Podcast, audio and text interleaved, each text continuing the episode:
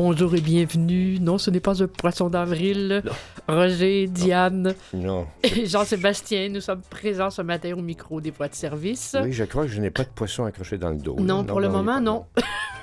Mais les gens jusqu'à minuit. hein. Ah, je- ah oui, ah bon, ah ben alors, faut être sur nos gardes toute la Alors, journée. oui, c'est ça. De quoi allez-vous nous parler euh, pendant Je, cette je vais vous parler partie? de- depuis un certain temps. Et je vous parle aussi euh, du Saguenay où ils ont un, un problème. Ils, veulent, euh, ouais, ils ont un dilemme.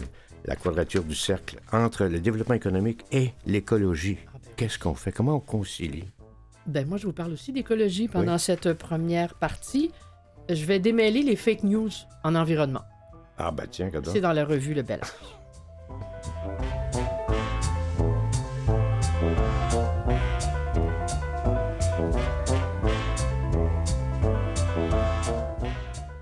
Alors, démêler le vrai du faux.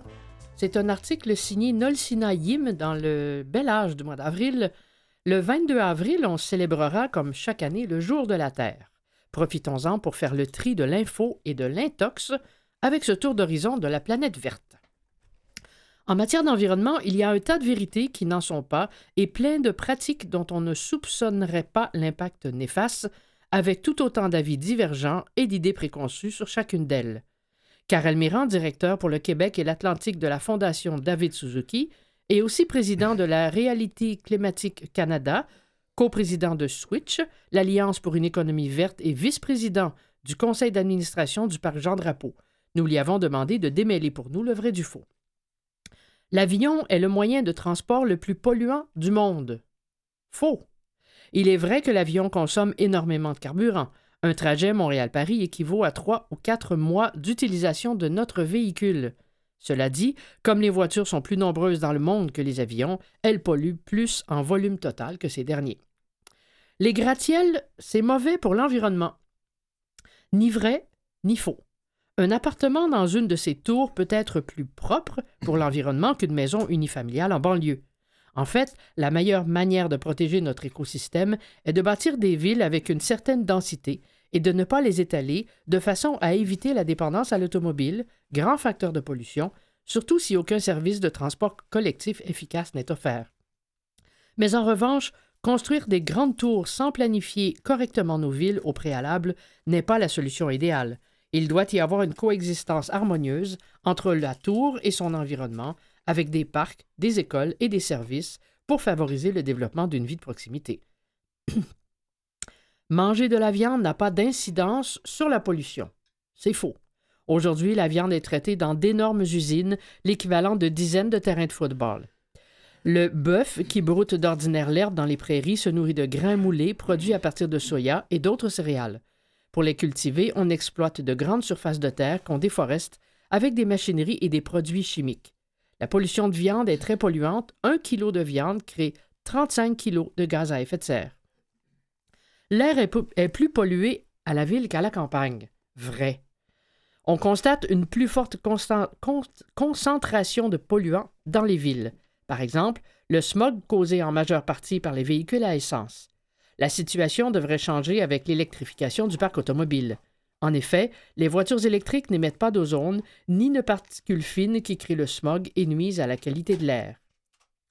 Les produits écologiques sont plus chers. Vrai, mais pas toujours. Le produit le plus écologique est celui qu'on n'achète pas. Ah ben oui. Épargner, consommer moins est le geste le plus vert. Beaucoup de nos besoins sont ceux que nous créons. Cela dit, penser à l'environnement n'entraîne pas nécessairement un coût élevé pour notre portefeuille.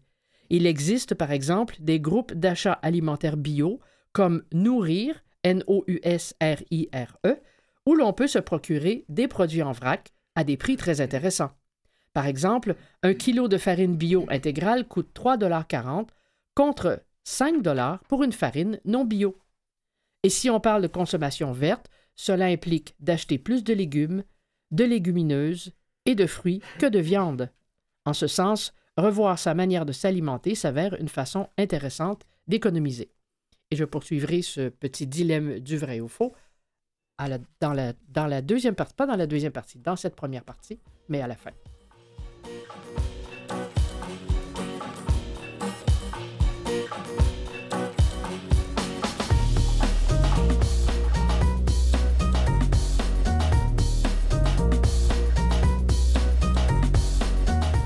Dans la sélection du Reader's Digest du mois d'avril, un texte de André Lavoie qui a rencontré euh, Suzanne Larreau. Le titre de son texte, c'est Faut que ça roule. À 19 ans, lorsqu'elle découvre les joies du cyclisme à la faveur d'une longue randonnée entre Valmorin dans les Laurentides et Montréal, elle se sent déjà prête à faire le tour de la planète. Suzanne Larreau était pourtant loin de se douter qu'elle passerait sa vie à inventer les vertus à plus d'une génération de Québécois. Encore étudiante à l'enseignement de l'éducation physique à l'Université du Québec à Montréal à la fin des années 1970, elle s'impliquait déjà à Vélo Québec, offrant des stages de mécanique, écrivant même un livre sur le sujet, gravissant chaque étape jusqu'à devenir présidente directrice générale en 2001.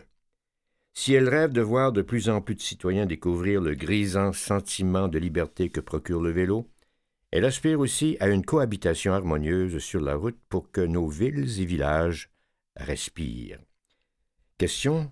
Depuis quelques décennies, la pratique du vélo a constamment augmenté au Québec, ce qui apporte une foule de bienfaits sur la santé des individus comme pour la qualité de l'environnement. Par contre, dans les rues, la tension est parfois palpable. Réponse de Suzanne Larreau, je le dis toujours, il n'y a pas de guerre entre les cyclistes et les piétons ou entre les cyclistes et les automobilistes. Elle se déroule entre des gens qui manquent de civisme, et les gens qui en font preuve. En plus, au Québec, nous sommes un peu cow-boys, peu importe le moyen de transport. Chaque fois que je fais du vélo aux États-Unis et que des voitures nous doublent ou nous frôlent de très près, je regarde la plaque d'immatriculation presque toujours du Québec. Ça me déprime. Entre en ville, la solution passe-t-elle par plus de pistes cyclables? Elle passe plutôt par des environnements favorables, des pistes cyclables sur des rues passantes, un partage de la route sur des rues plus tranquilles. Il faut réduire la vitesse des voitures, d'audanes et saillies de trottoirs, par exemple. Ainsi, par exemple, quand Bixi a été lancé à Montréal, on croyait que ça, serait catastrophique, qu'on aurait des problèmes. On croyait qu'il y aurait plus d'accidents de vélo, mais les études ont prouvé le contraire, et plus les vélos sont visibles, plus il faut faire attention. Lorsqu'on vous croise, euh, lorsqu'on vous croise à vélo, oui, dans les rues de Montréal, vous ne portez jamais de casque. Certains vous le reprochent. Je le porte lorsque je fais du vélo de route, mais on me dit parfois, vous ne donnez pas l'exemple. À Vélo Québec, on a toujours dit qu'on était pour le port du casque, mais que c'est un choix individuel.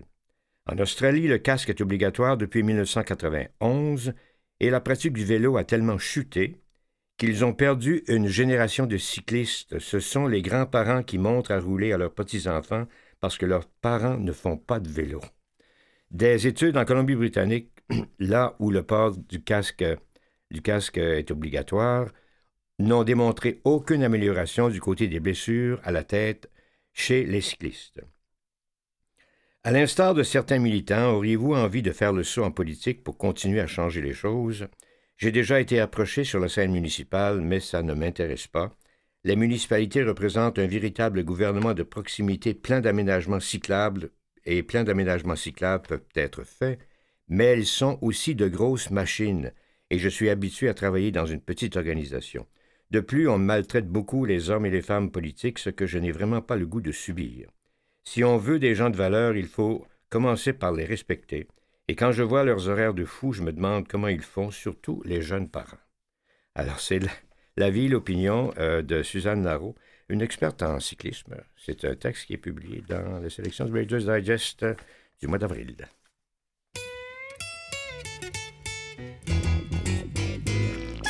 Moi, je sens le vent me chatouiller le nez. Je vois les saisons, les fleurs de l'été. Si c'est pas beau, moi je brave le temps. Mon petit c'est qu'un avant.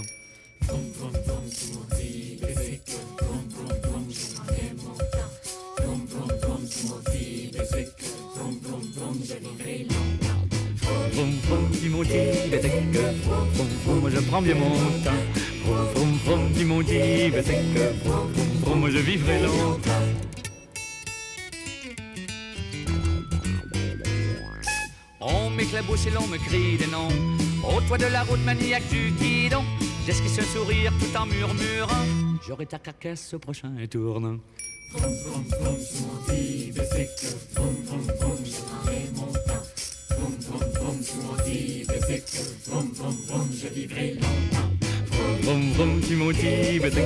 Vroom, vroom, je prends bien mon temps. Vroom, vroom, mon. Vroom, vroom, vroom, je vivrai longtemps. Je vois passer les roses et les Ferrari, les jeunes hommes de 30 ans aux cheveux déjà gris. En moins d'une heure, j'arriverai chez Suzon et ferai beau voyage sous ses cotillons. Vroom, vroom, si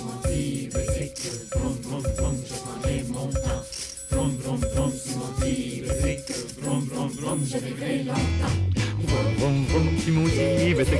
Vroom, vroom, vroom, je prends bien mon temps. Vroom, vroom, si mon petit bébé. Vroom, vroom, je vivrai longtemps.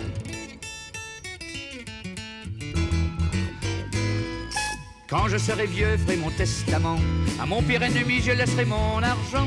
Et à ceux que j'aime pour bien finir leur vie, des petits bicecs couleur de paradis. Vroom, vroom, si mon petit bicycle. Vroom, vroom, vroom, je prends bien mon temps. Vroom, vroom, si mon petit bicycle. Vroom, vroom, vroom, je vivrai longtemps. Vroom, vroom, vroom, si mon petit bicycle. Vroom, vroom, vroom, je prends bien mon temps. Vroom, vroom, vroom, si mon petit bicycle. Vroom, vroom, vroom, je vivrai longtemps.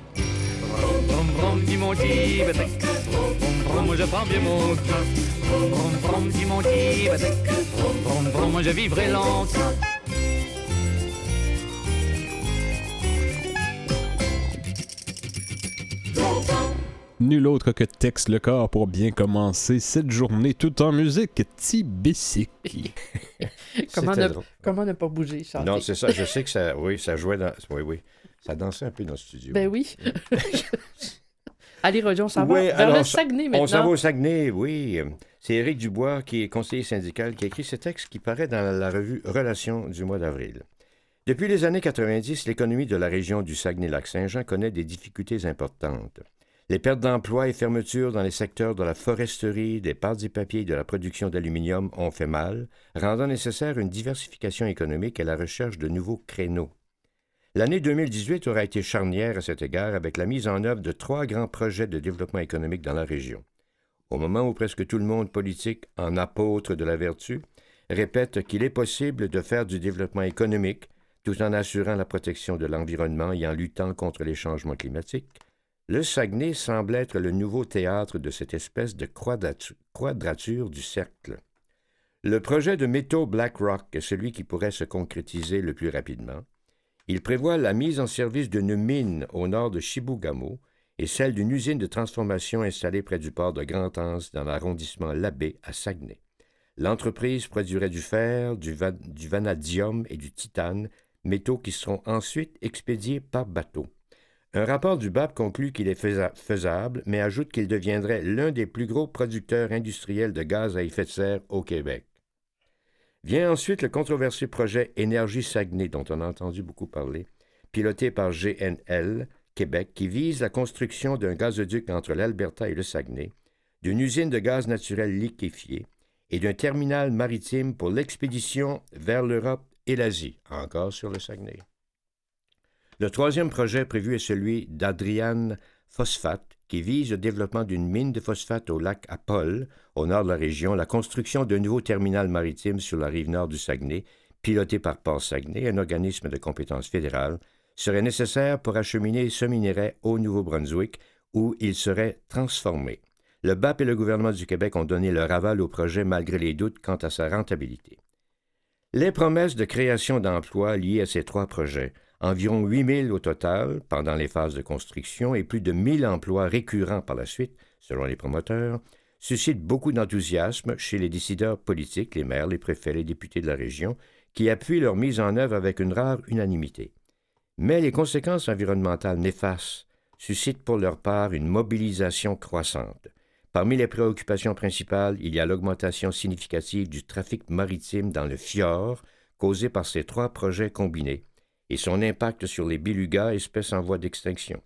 Il y a aussi l'augmentation des émissions de gaz à effet de serre liées à ces projets, en particulier celui d'énergie Saguenay, qui repose sur l'exploitation des gaz de schiste en Alberta. Dès le début, des collectifs citoyens comme celui de Lance à Pelletier et celui des Battures ont exigé des études d'impact exhaustives sur ces trois projets. La coalition FIOR, créée en novembre dernier, est venue fédérer ces collectifs et élargir la mobilisation. Elle a déjà organisé plusieurs assemblées publiques d'information et de mobilisation, ainsi que deux marches citoyennes dans le sillage des mouvements La planète s'invite au Parlement et Alarme climatique qui ont mobilisé entre 200 et 400 personnes chacune. Des comités d'éducation, de mobilisation et d'information ont également été mis sur pied. Comme l'affirme un des porte-parole de la coalition, nous disons oui à de bons emplois chez nous, mais pas si cela met en péril un écosystème méconnu et unique. La coalition participe néanmoins à une table de concertation mise en œuvre par la zone d'intervention prioritaire Saguenay-Charlevoix et regroupant des intervenants du milieu, les entreprises, les porteurs de projets et les groupes citoyens. Signe que la quadrature du cercle du dilemme entre développement économique régional et protection de l'environnement est peut-être de l'ordre du possible. Qui sait? Alors, il met un gros point d'interrogation. Mhm. Hein? C'est un texte intéressant dans relation. ça prend des recherches Oui. pour diminuer les Et impacts surtout, essayer négatifs. de concilier des choses qui nous apparaissent difficilement conciliables parfois.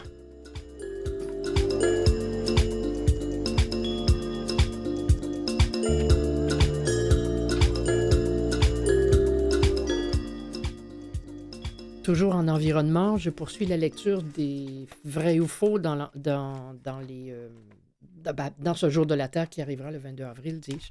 Les progrès scientifiques permettront de trouver une solution au réchauffement climatique. C'est faux.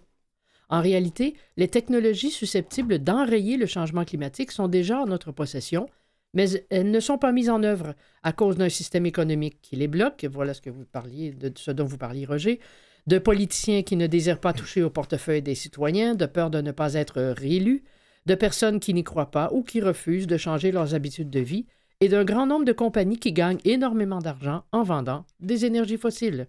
Le problème actuel n'est donc pas d'inventer de nouveaux projets, mais de déployer ce qu'on possède pour enrayer le problème. On ne connaîtra plus d'hiver très froid. Faux formulé ainsi. Des hivers froids nous attendent encore. Cela dit, même si certains d'entre eux sont encore très rigoureux, il est vrai que nos hivers se réchauffent. Le climat change sur une longue période de temps, contrairement à la météo, qui peut passer de moins 30 à plus 10 en 24 heures. Cependant, la tendance au réchauffement est bel et bien amorcée. Ainsi, selon Environnement Canada, la probabilité d'avoir un Noël blanc dans la région de Montréal est aujourd'hui de 65% contre 80 à 90% dans le passé. Hmm. Et depuis les années 70, la période de gel rétrécit. À Laval, dans la région de Montréal, des agriculteurs constatent disposer de deux à trois semaines de pluie pour leur culture qu'il y a 20 ou 25 ans. Les redoux augmentent, la neige s'accumule moins au sol et on observe des épisodes de pluie. Le Canada ne sera pas touché par les dérèglements climatiques. Faux. Les populations des régions les plus proches des pôles nord et sud, donc éloignées de l'équateur, seront les plus touchées. Le réchauffement y sera plus prononcé qu'ailleurs. Chez nous, l'été dernier, on a dénombré 90 morts dus à la canicule. En Gaspésie, des gens perdent leur maison en bordure de mer à cause de l'érosion côtière. Dans l'ouest du pays, on a assisté à des incendies historiques provoqués par la sécheresse des forêts, le manque de pluie et la grande chaleur. À Montréal, Toronto, Calgary, le nombre d'inondations a atteint un record historique. Une autre question, l'hydroélectricité est une énergie propre. Vrai, dans une très large mesure, mais cette énergie n'émet pas de gaz à effet de serre ou presque. Deux points sont toutefois à considérer. La construction des barrages hydroélectriques a nécessité l'inondation d'immenses territoires appartenant à plusieurs nations autochtones, avec des conséquences écologiques et sociales importantes. L'autre point, ce sont les rivières. Au Québec, nous n'en possédons pas à l'infini. Des rivières, les moins chères, sont lâchées sur le marché, mais réfléchissons à celles que l'on devrait conserver pour nos enfants, afin qu'ils puissent savoir à quoi ressemble la nature à l'état sauvage. On ne peut pas simplement dire que toutes nos rivières auront des barrages et qu'on réfléchira à d'autres options après. Et le gaz naturel, lui, est-ce qu'il est écologique? Faux. Tout un lobby de l'industrie du gaz a orchestré une campagne pour positionner comme une énergie propre et de transition, alors que le gaz ne fait que retarder la transition écologique. Une fois libérée dans l'atmosphère, cette molécule de méthane très polluante est 84 fois plus puissante en termes de réchauffement que la molécule de CO2. Un changement climatique gonflé aux stéroïdes. À son point de combustion, ce n'est pas si catastrophique, mais la situation s'aggrave avec toute la chaîne de distribution du gazoduc. La production actuelle de gaz de schiste, comme celle des sables bitumineux, est vraiment très polluante également. Elle contamine nos eaux. Selon des études, l'ensemble du cycle du gaz naturel, de sa production à son transport et à sa consommation, s'avère aussi préjudiciable pour l'environnement que le charbon, rien de moins. En 2050, on ne devrait plus utiliser de gaz naturel, et contrairement à ce que l'on pourrait penser, il n'est pas une énergie de transition. Si on peut aller directement de la fournaise au mazout à l'électrique, pourquoi attendre encore 20 ans en passant par le gaz? Et voilà, c'était un article signé Nolsina Yim dans le bel âge du mois d'avril, Environnement, démêler le vrai du faux.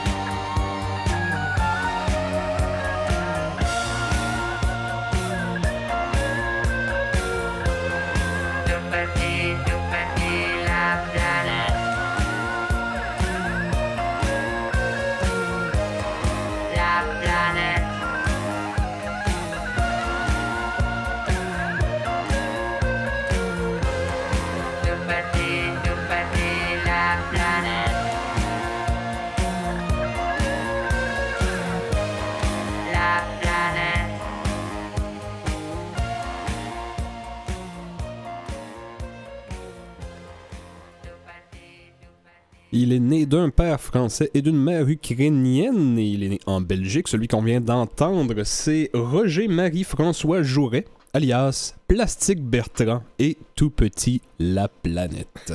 Ah, ben, je, je ne connaissais que le plastique Bertrand. Ah oui, Seigneur. Roger, avez-vous une petite nouvelle oui, à oui, nous transmettre? Instagram, quel boulot. La chaîne hôtelière internationale Ibis a testé un nouveau service l'automne dernier, le gardiennage de complet, de com- du compte, le gardiennage de compte Instagram. Pendant un mois, les clients qui réservaient une nuitée dans les hôtels de Zurich et de Genève en Suisse pouvaient confier leur compte à des instants, des insta programmeurs, non, des Instagrammeurs chevronnés qui publiaient à leur place photos et stories, les faisant ainsi profiter de leur voyage sans devoir se soucier de réussir la photo parfaite, selon le communiqué de la presse de la chaîne. L'histoire, ça c'était l'automne dernier. L'histoire ne dit pas si ça a fonctionné ou pas, mais c'est un peu spécial.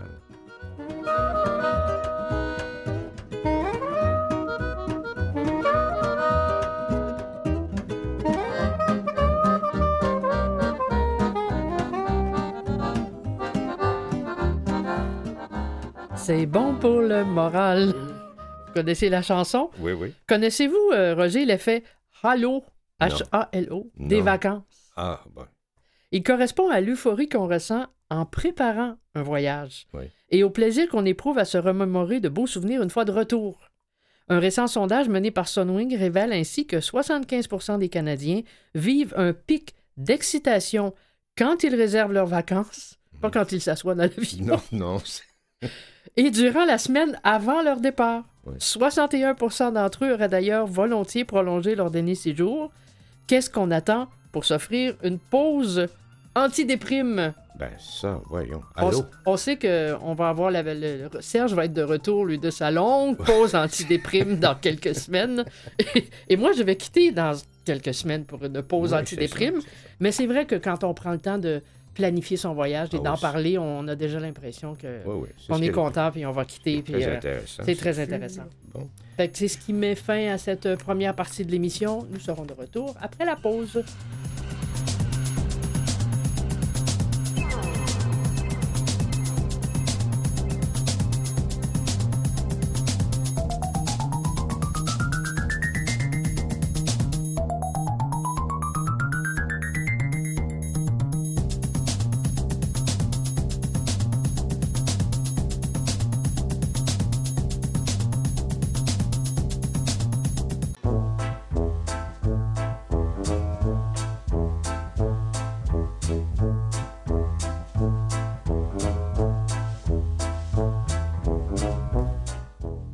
Pendant cette deuxième partie de l'émission, je vous lirai l'opinion de Yannick Marcil dans l'itinéraire du mois de mars, l'arbitraire de la philanthropie, et une entrevue, toujours dans l'itinéraire, de Stéphane Garneau. Et vous allez, vous, avoir un texte de Un texte Stéphane de Stéphane Garneau. Garneau qui paraît dans l'actualité, oui. Et je vous parlerai aussi de la guerre de demain. Apparemment, il y en, a, il y en, a, il y en aura toujours des guerres, mais on peut espérer qu'il n'y en aura plus, là, mais Mm. il y a de fortes chances qu'il y en ait d'autres. La là. troisième, de- on de sait jamais. De quoi, de quoi auront-elles Ou la guerre des étoiles. Ben, c'est un peu vers ça qu'on Mhm. se dirige, hein, avec l'intelligence artificielle.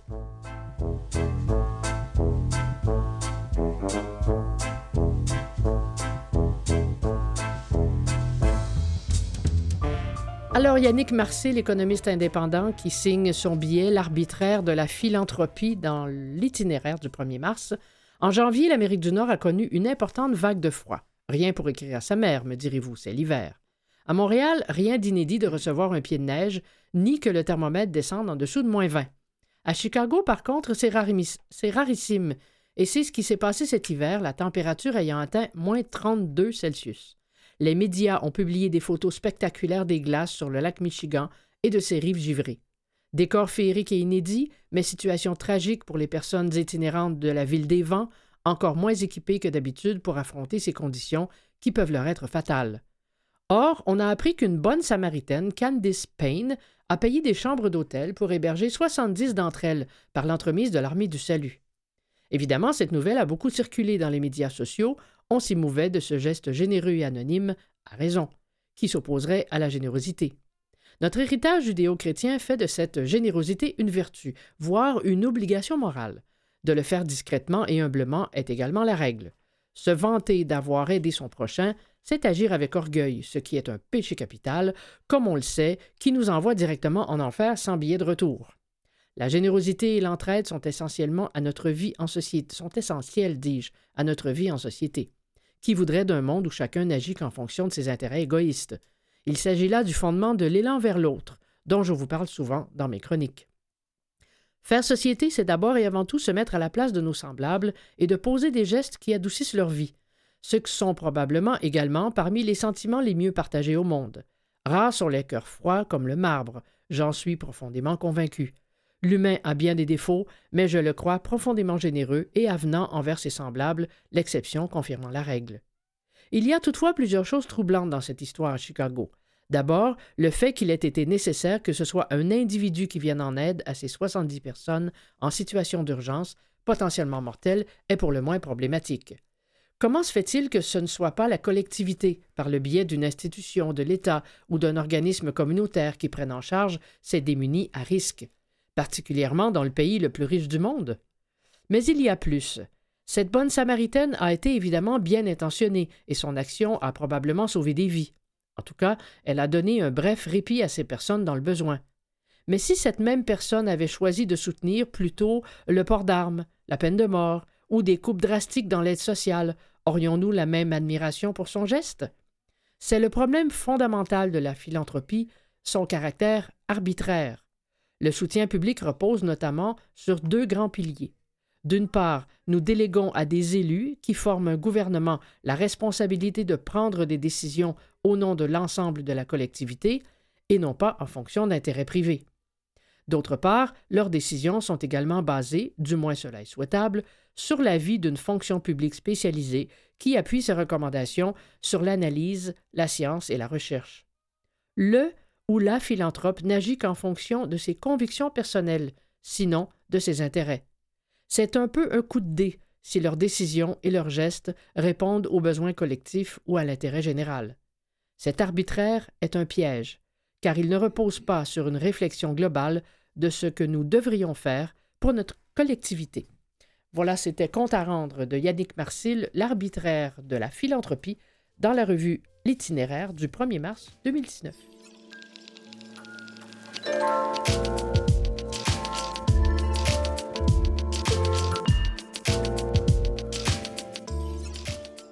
Et nous voilà maintenant devant un texte qui a pour titre De quoi aurons-nous, aurons-nous, oui, de quoi auront l'air les guerres de demain?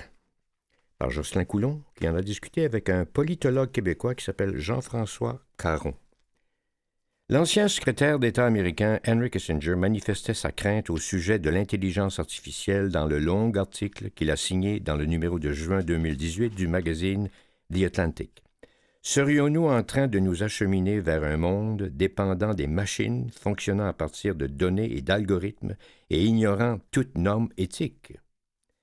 Dans la sphère militaire, certaines armes intelligentes n'ont déjà plus besoin de l'homme pour fonctionner. Le recours à l'intelligence artificielle soulève des questions politiques, juridiques et morales. Loin de s'inquiéter de l'intelligence artificielle, le politologue québécois Jean-François Caron, qui vit aujourd'hui au Kazakhstan, croit au contraire qu'elle permettra d'assurer un plus grand respect des lois de la guerre. Dans un livre à paraître, le professeur euh, explique comment l'intelligence artificielle peut humaniser la guerre, dit-il. Question, vous comprenez l'inquiétude de Henry Kissinger? L'homme ne risque-t-il pas de perdre la maîtrise du champ de bataille? Cette inquiétude attribuable aux scénarios apocalyptiques qui nous viennent de Hollywood me semble exagérée. Bien sûr, des armes reconnaissent déjà une cible et la détruisent sans intervention humaine. Le système antimissile israélien Dôme de fer est utilisé depuis presque dix ans.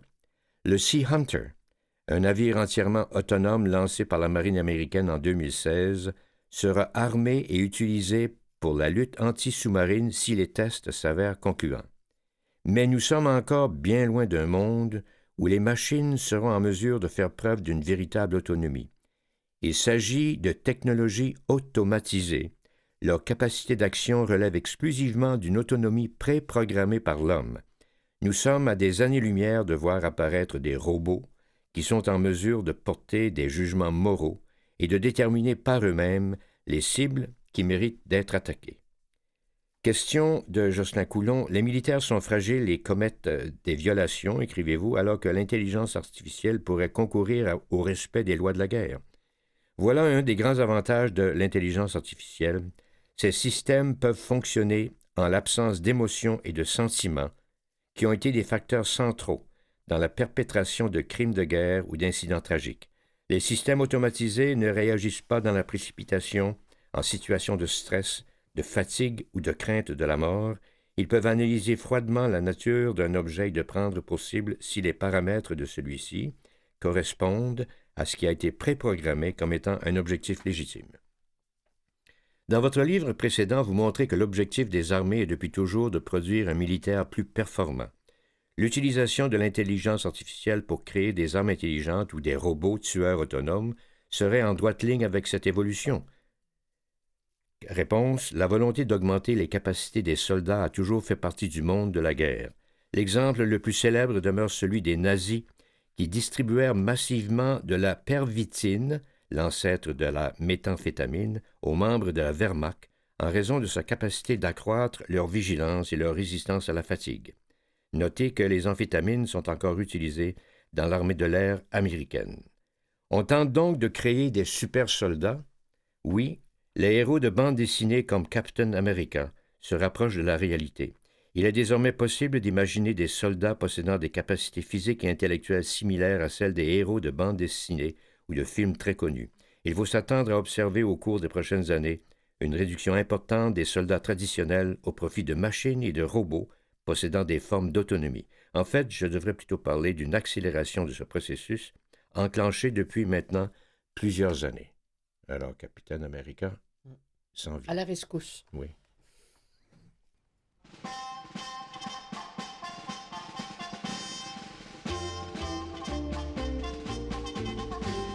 Les épées sont en bois, la mitraille, un tas de cailloux et c'est tout.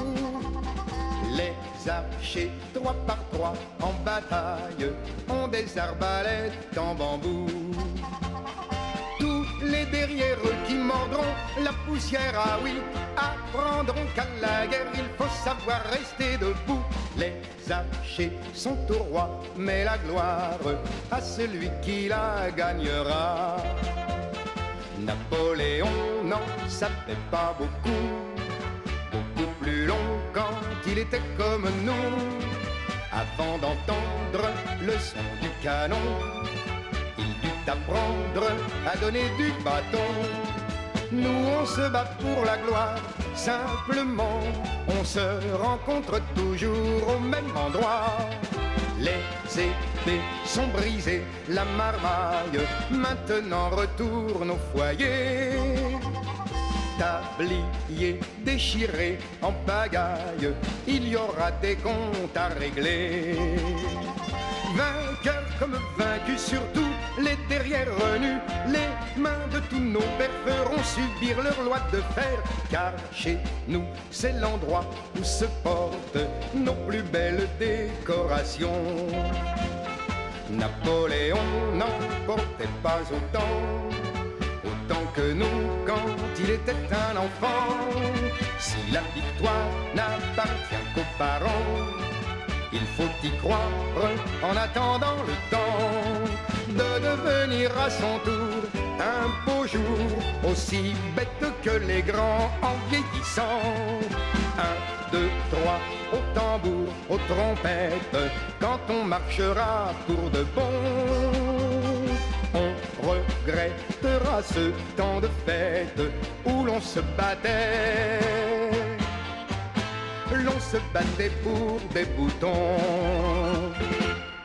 Francis Lemarque et la guerre des boutons. Alors, je poursuis avec cette entrevue de Stéphane Garneau, qui est chroniqueur euh, culture numérique. Il vient de publier Survivre au 21e siècle, rester humain à l'heure du numérique. C'est publié dans l'itinéraire du 15 mars. Vous êtes dans la jeune cinquantaine, vous avez passé pratiquement la moitié de votre vie à utiliser la plupart des technologies pour vos chroniques à la radio, Comment avez-vous réussi à rester humain? Je me demande encore si j'y arrive, dit-il en riant. J'ai écrit le livre comme une forme d'exutoire et de défoulement face à la place que prennent ces technologies dans ma vie. Dans une logique, faites ce que je dis et ne faites pas ce que je fais. Je travaille dans les médias, alors je carbure à l'information et les technologies sont des outils extrêmement efficaces. Alors le téléphone intelligent prend beaucoup de place dans ma vie. J'ai beaucoup, trop de place dans ma vie. J'ai commencé à m'en éloigner le soir. Je le branche sur sa charge et je le laisse dans ma chambre quand je fais quelque chose d'autre ailleurs dans la maison. Je le mets en mode sans vibration parce que les vibrations, on les entend de loin. Je le mets en mode ne pas déranger, alors je n'entends plus rien. C'est moi qui décide du moment où j'irai vérifier mes affaires, plutôt que d'avoir un téléphone qui me tire par la manche constamment pour attirer mon attention. Vous parlez des technologies de distraction massive. Notre cellulaire serait ainsi la plus puissante machine à perdre son temps de l'histoire de l'humanité. Peut-on garder le contrôle?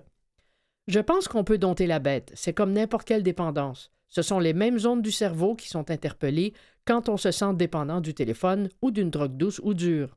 C'est la même mécanique d'engagement. Donc, il se crée des connexions neuronales qu'il y a toujours moyen de reprogrammer. Or, on peut reprogrammer le cerveau. On peut réapprendre à fonctionner autrement. Et c'est de plus en plus dans l'air du temps. Quand j'ai commencé à travailler sur ce livre il y a un an et demi, les fondateurs, informaticiens et programmeurs de la première heure dans la Silicon Valley commençaient déjà à faire publiquement leur mea culpa parce qu'ils savaient très bien que leurs petites pastilles rouges, leurs alertes, leurs alertes et leurs notifications créaient de la dépendance.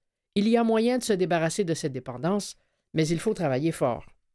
Vous citez Umberto Eco pour qui les réseaux sociaux ont donné la parole à des légions d'imbéciles.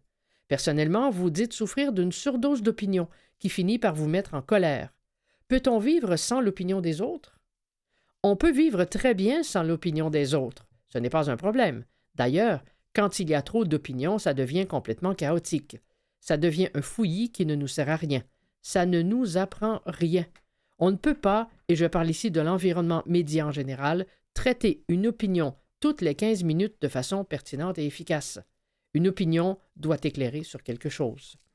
Et finalement, vous écrivez que rester humain à l'ère du numérique n'est pas et ne sera pas chose facile. A-t-on encore la possibilité de faire des choix et de rester maître de son destin? La question était posée. Et Stéphane Garneau de répondre oui. Une fois qu'on a pointé du doigt la possible dépendance à ces appareils-là, on n'a pas perdu notre libre arbitre. On a encore la capacité de faire des choix. C'est à nous, comme êtres humains, de s'interroger sur nos pratiques, sur la place démesurée qu'on donne à ces appareils dans nos vies et d'essayer de s'en affranchir un peu, pour retrouver le plaisir du silence, celui de l'ennui et de la solitude. Aujourd'hui, on ne sait plus comment s'ennuyer.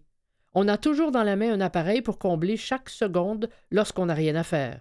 Il faut redécouvrir les vertus du silence et de l'ennui comme un terreau fertile à la créativité, aux idées nouvelles et aux initiatives. Une fois qu'on aura repris, plaisir à ces choses-là, je pense que ce sera plus facile de s'éloigner du téléphone et de toutes les bébelles communicantes. C'était une entrevue avec Stéphane Garneau, publiée dans l'itinéraire du 15 mars, et l'entrevue était réalisée par Laurent Soumy.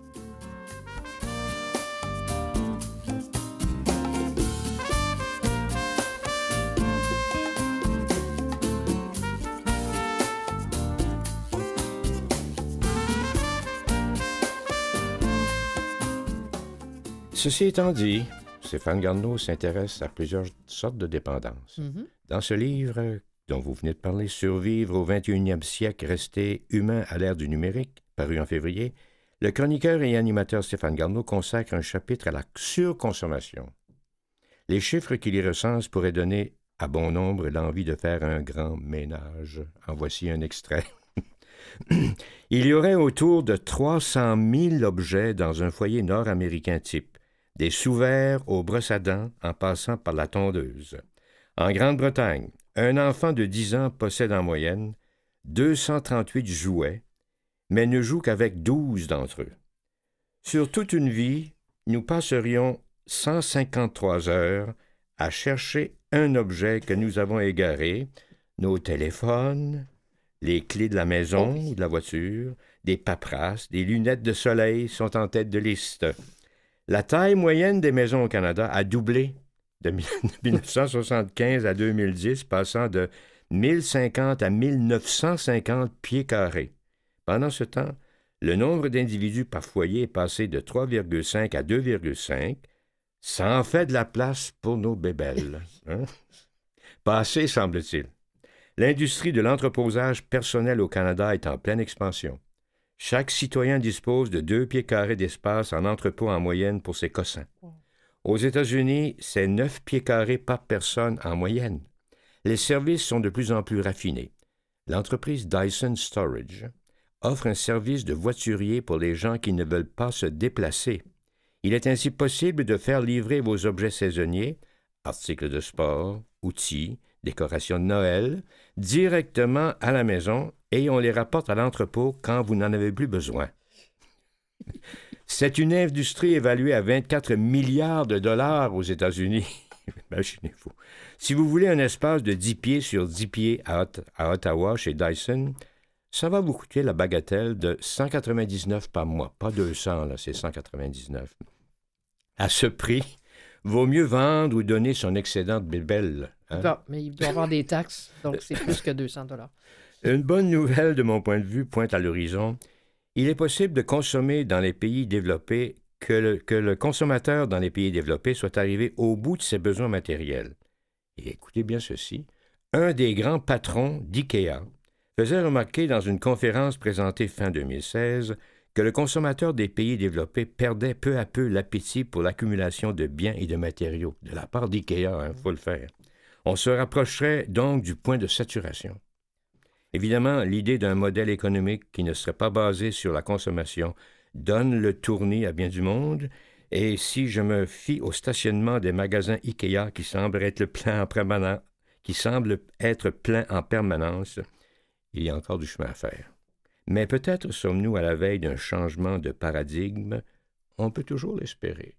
On peut espérer. C'est fort, fort. Mhm. Pas sûr qu'on va y parvenir.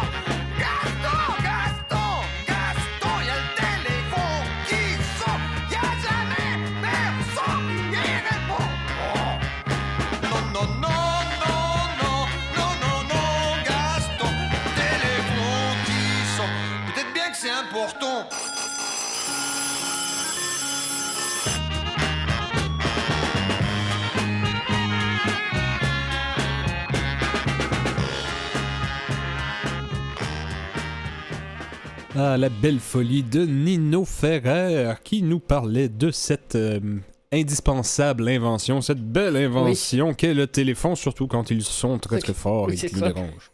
Mais ils sont de moins en moins. Ils le vibrent, ils buzzent, ils Ils euh, il fait toutes sortes de sons, Ah ouais. sauf sonner maintenant.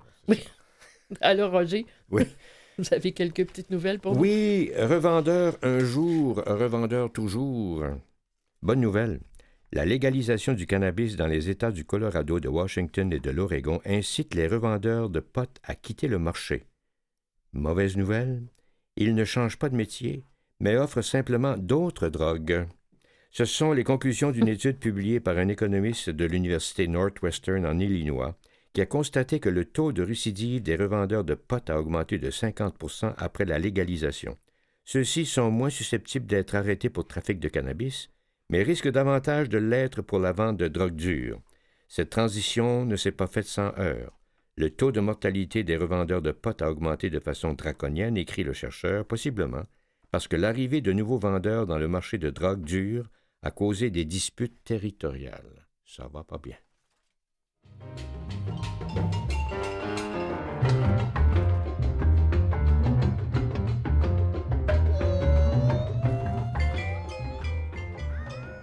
Euh, je vous parle d'un livre qui a été publié par Louise Portal et qui s'intitule Seules ces femmes que j'aime.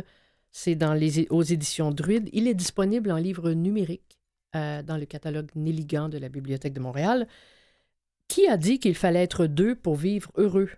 Dans son tout dernier livre, Seules ces femmes que j'aime, la comédienne et auteure Louise Portal réfute ce préjugé en montrant qu'il est possible d'apprivoiser la solitude et de s'épanouir autrement qu'en couple. En témoignent ces quinze portraits de femmes d'âge et d'horizons divers, mais toutes désireuses de mordre dans la vie et de vieillir sereinement. Donc, c'est le livre de Louise Portal, Seules ces femmes que j'aime, aux éditions Druide. C'est 144 pages, il est 17,95 mais disponible catalogue Nelica.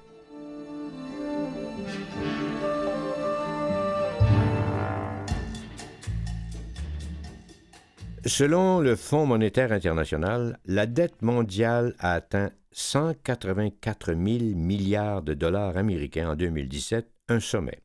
Ce chiffre, qui inclut les dettes privées et publiques, représente un fardeau de 86 000 dollars par personne, soit plus de 2,5 fois le revenu moyen sur Terre. Les plus grands emprunteurs sont les États-Unis, la Chine et le Japon, qui représentent à eux seuls plus de la moitié de la dette mondiale.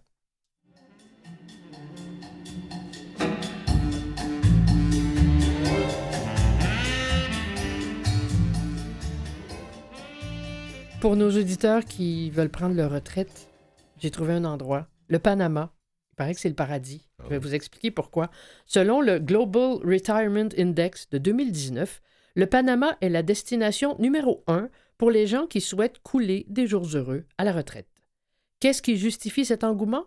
Les 60 ans et plus y profitent de réductions sur les frais médicaux, l'électricité, les transports, la téléphonie, les restaurants et les activités récréatives, sans compter les avantages fiscaux et un coût de la vie très accessible. Et il y a aussi la chaleur et le soleil, il ne faudra pas l'oublier. Oui, c'est- oui, oui. Situé hors de la zone des ouragans, ce pays démocratique jouit en outre d'une rassurante stabilité politique. Ben, Qui dit mieux?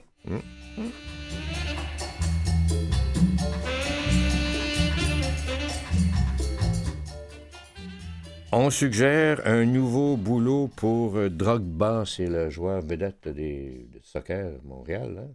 Il est à sa retraite maintenant. Des parents londoniens ont affiché une offre d'emploi dans un site de gardiennage pour trouver un ancien joueur ou entraîneur de soccer qui pourrait vivre avec eux et faire de leurs garçons de 8 et 10 ans de futurs joueurs professionnels.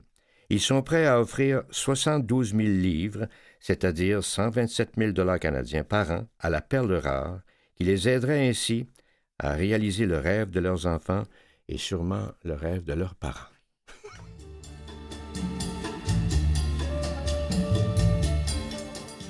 Une thérapie anti-vieillissement, Roger, ça vous intéresse? Oui. Moi, ça m'intéresse. Quand on avance en âge, la perte de masse musculaire ou la sarcopénie nous guette. Sarcopénie. S-A-R-C-O-P-E-N-I-E. Au Canada, 14% des gens de 65 à 70 ans en souffrent et le taux grimpe à 50% chez les 80 ans et plus. Cette atrophie des muscles cause souvent des chutes en plus de réduire l'autonomie.